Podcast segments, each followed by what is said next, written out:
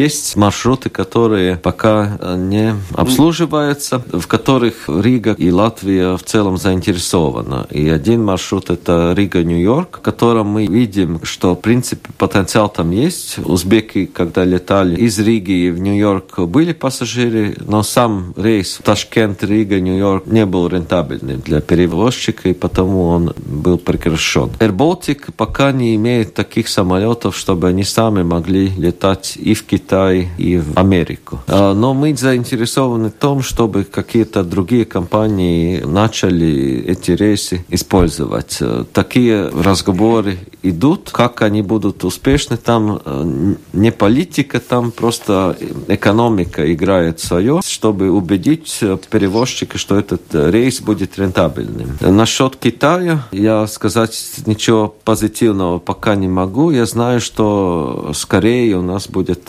осуществляться чартерные рейсы в этом году. Если все там получится, то Корея, Рига будет чартерный рейс.